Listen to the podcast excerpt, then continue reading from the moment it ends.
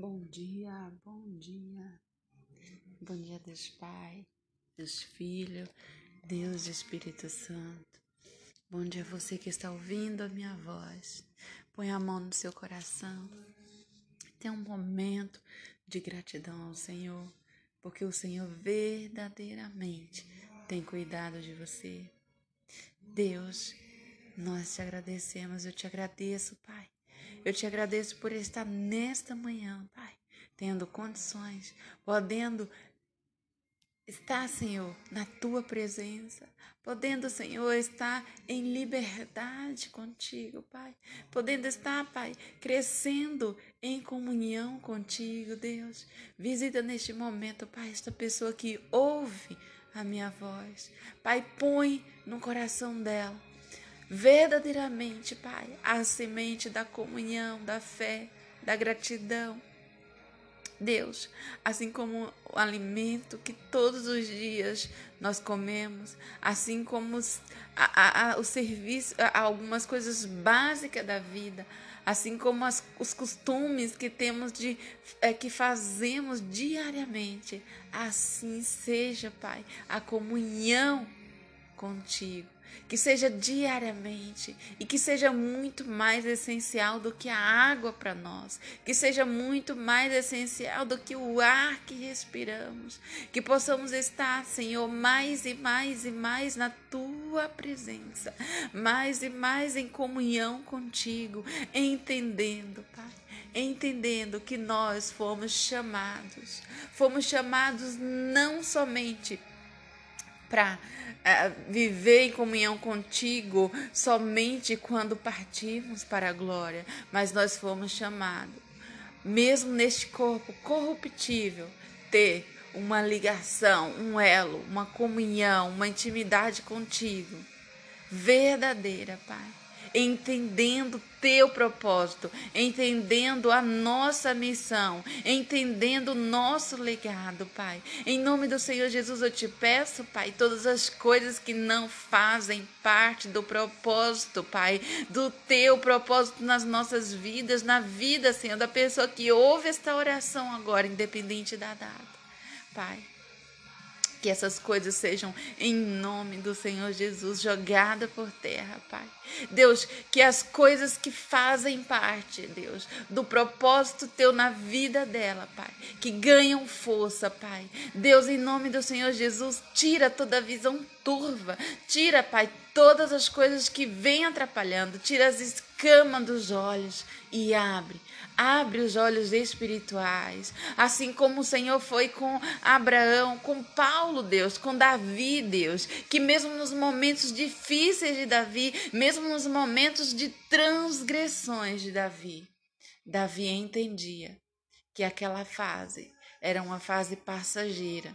Ele entendia o erro, ele entendia que aquele corpo corruptível muitas vezes errou, mas ele entendeu que era necessário buscar o perdão e buscar a, regeneração em ti. E ele nunca desistiu, independente do que tinha lhe acontecido, ele sempre voltava na tua presença. Ele sempre voltava na tua presença. E não foi à toa, Pai que ele foi considerado homem segundo o teu coração. Faz em nós, Pai, homens e mulheres segundo o teu coração, que independente das fraquezas do dia a dia, independente da incredulidade, independente das falhas, porque nós não somos perfeitos, mas que nós possamos sempre voltar e nos reconectar à fonte, a ti, nos reconectar a ti, Pai porque são por ti e vêm de ti todas as coisas. Eu te agradeço em nome do Senhor Jesus. Põe essa semente dessa comunhão verdadeira, desse elo verdadeiro, Pai, diário contigo, Pai, que possamos crescer em comunhão e na fé, assim como Abraão. Em nome do Senhor Jesus em nome do Senhor Jesus, que independente se estamos vendo ou não os frutos das tuas promessas, que nós possamos viver a promessa em paz e agradecer, porque já aconteceu. Porque as tuas promessas são reais, as tuas promessas são reais e todas elas vão se cumprir. Em nome do Senhor Jesus. Eu quero deixar aqui, estou lendo o livro de Romanos, eu quero deixar para sua meditação Romanos 4,19, que diz assim: E não enfraqueceu na fé, nem atentou para o seu próprio corpo já amortecido, pois era ele de quase cem anos, nem tampouco para o amortecimento do ventre de Sara. Não duvidou da promessa de Deus por incredulidade, mas foi fortificado na fé, dando glória a Deus e estando certíssimo de que o que ele tinha prometido também era poderoso para o fazer. E aqui em Gênesis 17, a partir do 17, diz assim: Então caiu Abraão, Abraão sobre o seu rosto e riu-se, e disse no seu coração: A um homem de cem anos há de nascer um filho, e conceberá Sara na idade de noventa anos. E disse Abraão a Deus: Tomara que viva Ismael diante do teu rosto. E disse Deus: Na verdade, Sara, tua filho, o seu nome de Isaque, e com ele estabelecerei o meu concerto por concerto perpétuo para a sua semente depois dele. E eu quero deixar mais uma referência aqui em Romanos 11, 11 e 12, que diz assim: Pela fé também a mesma Sara recebeu a virtude de conceber e deu à luz já fora da idade, portanto, teve por fiel aquele que lhe tinha prometido, pelo que também de um a esse já amortecido descenderam, tanto em multidões como as estrelas do céu e como a areia inumerável que já está na praia do mar. Eu e você, nós estamos aqui porque Abraão creu na promessa de Deus. Abraão, ele creu verdadeiramente.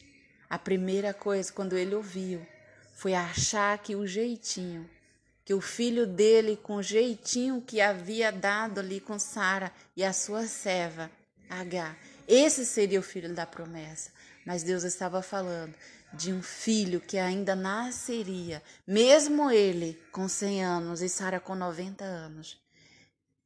E quando Deus colocou aquela promessa e ele visualizou aquela promessa, aquela promessa aconteceu. Abraão saiu dali não mais duvidando. Abraão saiu dali não mais rindo daquele momento, mas acreditando. E ele começou já a viver aquela promessa. Ele começou já a preparar aquela aquele cenário. Ele tinha certeza e ele já começou a olhar para Sara de uma maneira diferente. Sara, a mulher, a mulher da vida dele, a mulher amada dele, que lhe conceberia um filho aos 90 anos. Qual é a promessa que Deus colocou no teu coração? Qual é a promessa que Deus trouxe para a tua vida? Você está verdadeiramente vivendo a promessa? Porque a promessa de ser inumerosa, essa nação que Abraão recebeu, ele não chegou a ver, ele não viveu para ver a, a, a, a multidão da, vindo da, da descendência dele. Ele sim viveu e viu o filho da promessa. Mas a promessa dele era tão grande que transcendeu gerações, gerações e gerações, e até hoje, até hoje, nações são estabelecidas, reinos são estabelecidos pela fé de um homem que creu e não duvidou.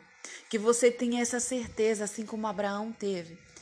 E que você comece a viver esta promessa antes dela chegar.